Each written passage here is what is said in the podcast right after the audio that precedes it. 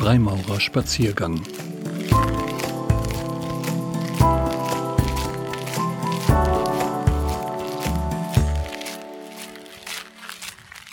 Was ist Erkenntnis und was ist Erkenntnis in der Freimaurerei? Diesen Fragen will ich mich auf diesem Spaziergang widmen, wohl wissend, dass es nur einer von sehr vielen Spaziergängen ist, die man zur Bearbeitung und Beantwortung dieser Fragestellung unternehmen kann. Und doch, da jeder dieser Spaziergänge schön ist auf seine Weise, will ich Sie gerne einladen dazu, mich ein Stück weit zu begleiten. Gehen wir zunächst von dem Begriff der Erkenntnis aus.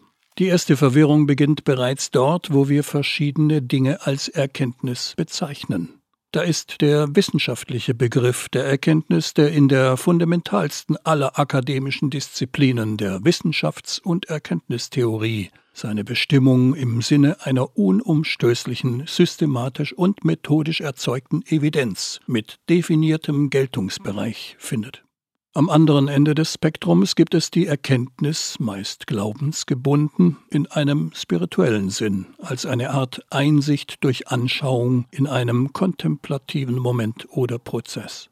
Und es gibt das Erkennen in der Alltagssprache, kontextabhängig, synonym zu Wahrnehmung oder dem Verstehen. Übergreifend lässt sich festhalten, dass Erkenntnis immer mit dem Eindruck einhergeht, dass etwas verstanden, begriffen oder eingesehen wurde. Ob dem tatsächlich so ist, ist mit dem Aufkommen dieses Eindrucks nicht geklärt. Erkenntnis ist also immer und regelhaft ein subjektiv empfundener Zustand, der unter gewissen Umständen, die sich erforschen und beschreiben lassen, intersubjektiv oder objektiv Bestätigung finden kann. In der Freimaurerei wie im gesamten menschlichen Leben spielt die Erkenntnis in vielerlei Hinsicht eine grundlegende Rolle. So umfassen unsere Rituale eine ausgeprägte Lichtsymbolik. Seine Auseinandersetzung mit ihr, davon ausgehend zu beginnen, dass das Licht für Erkenntnis steht, erscheint sinnvoll. Die Tempelarbeit, unsere Vereinigung im Ritual, findet häufig in einem physischen Raum, den wir Tempel nennen, und über dessen Pforten nicht selten, wie über dem Eingang zum Tempel von Delphi, die Worte Erkenne dich selbst zu lesen sind, statt. Das Erkennen ist dem Freimaurer also gar ein Imperativ. Und in seinem symbolischen Fortschreiten als Lehrling, Geselle und Meister werden dabei auch seine Blickrichtungen orientierend gelenkt. Schaue in dich, schaue um dich und schaue über dich, wird bestimmend empfohlen. Mit anderen Worten bedeutet dies, dass wir uns ein Selbstbild, ein Menschenbild und ein Weltbild machen sollen. Und wie? Durch Erkenntnis, durch freimaurerische Erkenntnis.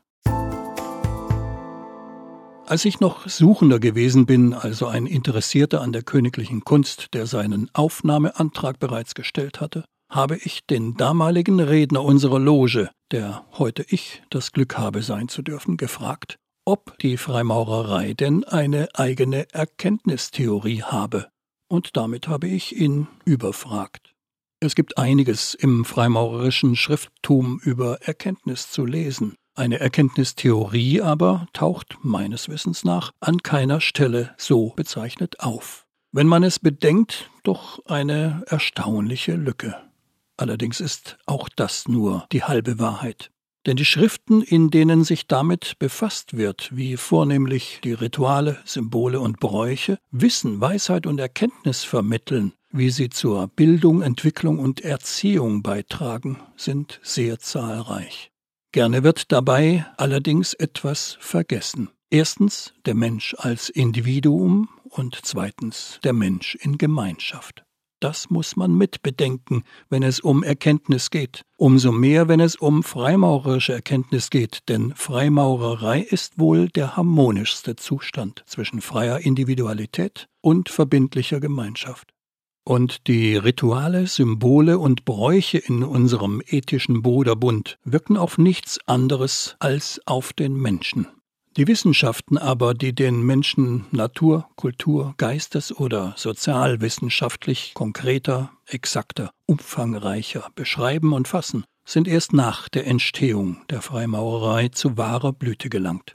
Die königliche Kunst ist ohne Zweifel von der Aufklärung geprägt, aber die Aufklärung selber, inklusive ihrer großen Vordenker wie John Locke oder zentraler Figuren wie Immanuel Kant, hat zwar den Grundstein für die Entwicklung der Humanwissenschaften im anthropologischen Sinn gelegt, konnte selber von den geistigen Gebäuden, die auf diesem Fundament errichtet worden sind, aber noch nicht profitieren. Und so konnte es auch die Freimaurerei noch nicht. Freimaurerei ist ohne ihren zentralen Gegenstand, den Menschen, nicht denkbar. Eine Erörterung ihrer Formen und Inhalte ohne Berücksichtigung des Menschlichen muss scheitern. Wer immer etwas über die Freimaurerei sagt oder schreibt, der kann dies nur aus seinem individuellen Erleben heraus, wenn er dabei über eine blutarme und sehnlose Deskription hinausgehen will. Dieses Erleben mag noch so stark von einem gemeinschaftlichen Erlebnis geprägt sein, mag noch so verbunden und verbindlich stattfinden, aber das Erlebnis der Freimaurerei meines Bruders ist nicht mein eigenes. Deshalb verbietet sich jeder Versuch, es schildern zu wollen. Hier liegen einige der natürlichen Grenzen der Erkenntnis in der königlichen Kunst. Aber Achtung! Es verbietet sich keineswegs der Versuch, den Bruder in seinem Erleben verstehen, nachvollziehen zu können. Und es verbietet sich auch nicht der Versuch, das eigene Erlebnis im als individuell gültig deklarierten Rahmen zu beschreiben. Ganz im Gegenteil, beides empfiehlt sich sogar, denn die Empathie und Perspektivübernahme, die man braucht, um des Bruders Erlebnis der Freimaurerei nachempfinden und nachvollziehen zu können, sind Werkzeuge der menschlichen Erkenntnis, mit denen man den Umgang in diesem Prozess übt. Und selber zu versuchen, sein eigenes Erlebnis der Freimaurerei zu beschreiben, verbalisieren, auszudrücken, ist ebenfalls ein Prozess des Erkenntnisgewinns. Es ist außerordentlich schwierig, den Gleichklang der Herzen zu beschreiben, der sich in der Verbindung von Menschen mit so unterschiedlichen Einstellungen, Haltungen und Meinungen ergibt, deren Melodien des Geistes so variant sind, wie er in der Freimaurerei gegeben ist. Es ist wie ein Orchester, zu dem jeder die Instrumente mitbringen kann, die er beherrscht. Der Dirigent ist die Loge mit allem, was sie ausmacht. Und am Ende erklingt eine Symphonie von so erhabener Schönheit, dass jeder, der sie gleichsam produziert und rezipiert, lebenslang ergriffen ist. Jeder bringt seine Erkenntnismöglichkeiten und seine Vorstellungen von Erkenntnis mit in die Loge.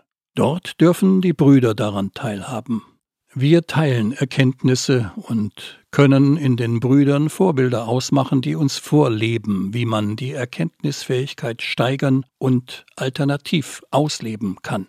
Wir können uns daran orientieren, welchen Erkenntnisweg der Bruder geht und wie er Erkenntnisse einordnet. Und letztlich ist mit der einzigartigen Kombination aus Ritualen, Symbolen, Bräuchen und Brüdern ein Erlebnisraum gegeben, den wir ausschließlich in der Freimaurerei vorfinden und betreten können.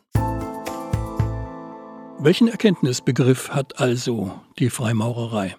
Es ist keiner der eingangs beschriebenen, nicht der wissenschaftliche, nicht der des Glaubens und nicht der alltagssprachliche. Vielmehr ist er eine Synthese aus diesen, die dort eine Verbindung eingeht, wo die jeweiligen Erkenntnisbegriffe ihre Stärken haben und eine solche vermeidet, wo sie ihre Schwächen haben. Wissenschaftliche Erkenntnis kann wahr und wirklich sein, aber vollkommen bedeutungslos, irrelevant oder gar schädlich. Spirituelle Erkenntnis kann schön, erhebend und erfüllend sein, aber falsch beschränkt und ebenfalls schädlich. Und auch die alltagssprachliche Erkenntnis als Wahrnehmungs- oder Verstandesprodukt kann schaden, obwohl sie stark ist. Unser Gehirn ist von Natur aus wesentlich besser darin, Wahrheiten und Wirklichkeiten auszublenden und nicht zu erkennen, als sie zu erfassen. Das zeigen unsere neurobiologisch vorhandenen Filter sehr eindrücklich. Insofern erscheint der Aufenthalt in einem Erkenntnisraum wie der Freimaurerei, in dem wir durch das Erlebnis und die Erfahrung zwangsläufig neue Erkenntnisse sammeln dürfen, können und müssen, durchaus sinnvoll. Freimaurerische Erkenntnis ergibt sich individuell und kann deshalb nicht verbindlich bestimmt werden. Aber es kann festgehalten werden, dass sie ein harmonischer Zusammenklang aus etwas Gedachtem, etwas Empfundenem, etwas Gefühltem, etwas Geglaubtem, etwas Gewusstem, etwas Wahrgenommenem und etwas Erlebten ist. Analog konstituiert sich das Ritual. Es ist Gedanke, Empfindung, Gefühl, Glauben, Wissen, Wahrnehmung und Erlebnis, eben Erkenntnis. Und genau dadurch, dass wir am Ritual teilnehmen und uns im Bruderkreis aufhalten, trainieren wir einen sehr besonderen Prozess der Erkenntnis. Üben wir Denken, Empfinden, Fühlen, Glauben, Wissen, Erleben und Wahrnehmen. Das machen wir gemeinsam und dennoch kommen am Ende weder gleiche Erkenntnisfähigkeiten noch Erkenntnismethoden oder Erkenntnismöglichkeiten bei uns heraus. Die Freimaurerei ist eine Schule der Erkenntnis. Und wie aus der Schule nicht alle gleich begabt herausgehen, wohl aber alle gefördert in ihren Talenten, ausgestattet mit Methoden, ihre Möglichkeiten, soweit es geht, ausschöpfen zu können, kommt der Freimaurer aus dem Ritual und aus der Loge in das profane Leben zurück, um dort mit seinen gesteigerten, weil geübten Erkenntnismöglichkeiten positiv gestaltend auf sein Umfeld einzuwirken. Der eine hat also gelernt, sein mitgebrachtes Instrument noch besser zu spielen, der andere hat sich mit neuen Instrumenten vertraut gemacht. Beide konnten erleben, wie schön es im Wirken und im Werk wird, wenn gemeinsam und doch individuell musiziert wird. Aber im profanen Leben ist der Freimaurer wieder ein Solist. Die Verhältnisse kehren sich um. Er musiziert vornehmlich individuell, aber doch im Geist der Gemeinschaft, deren Teil er ist. Viele unserer Werte, die wir in der Freimaurerei bearbeiten, so beispielsweise Brüderlichkeit, Gleichheit, Freiheit, Toleranz und Humanität, sind zugleich Methoden der Erkenntnis. Es ist kein Zufall, dass Sir Karl Popper einerseits mit seinem Werk Die Logik der Forschung einen Meilenstein der Erkenntnistheorie vorgelegt hat, andererseits mit Die offene Gesellschaft und ihre Feinde ein Buch, das eben solche Werte grundlegend vor dem gesellschaftlichen Hintergrund reflektiert. Erkenntnisse und Werte gehen eine engere Verbindung ein, als man dies annehmen würde. Die Freimaurerei trägt genau dem inhaltlich und formal Rechnung. Vielleicht musste hier insbesondere für die Nichtfreimaurer ein wenig des erhellenden und aufklärerischen Potenzials der königlichen Kunst im Verborgenen bleiben, da es sich nur über das Erlebnis erschließen kann. Wir sollen als Freimaurer uns, unsere Mitmenschen und die Welt erkennen. Und die Freimaurerei gibt uns die Mittel und Gelegenheit an die Hand, dies zu machen. Freimaurerei ist Selbstaufklärung des Menschen und der Freimaurerei selber durch Selbsterkenntnis. Das einzige Geheimnis, das die Freimaurerei wirklich hat, ist das Rätsel ihrer eigenen Identität, wie es jeder einzelne Mensch in sich trägt. Freimaurerei ist der Versuch, beides durch Erkenntnis aufzuklären. Dabei gehen wir methodisch weit über den Alltagsbegriff der Erkenntnis hinaus, fühlen uns nicht einer spezifisch akademisch-disziplinären Vorgehensweise verpflichtet und erlauben uns in einem spirituellen Sinn, der von der bestimmten Glaubensbindung befreit ist und nicht im Widerspruch zur Wissenschaft steht, dem Menschen und der Freimaurerei auf die Spur zu kommen. Ich hoffe, dass Ihnen das Geleit, das ich Ihnen für diese kleine Runde geben konnte, angenehm gewesen ist. Meine Wanderung wird weitergehen. Vielleicht begegnen wir uns auf ihr eines Tages wieder. Mich würde es freuen.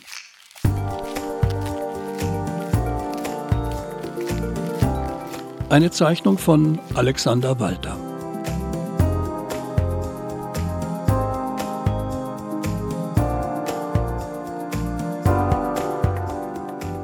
In dieser Zeichnung wurden ausschließlich männliche Bezeichnungen benutzt wie Bruder, Bruderschaft, Freimaurer und so weiter. In die Gedanken eingeschlossen sind selbstverständlich sämtliche Geschlechter.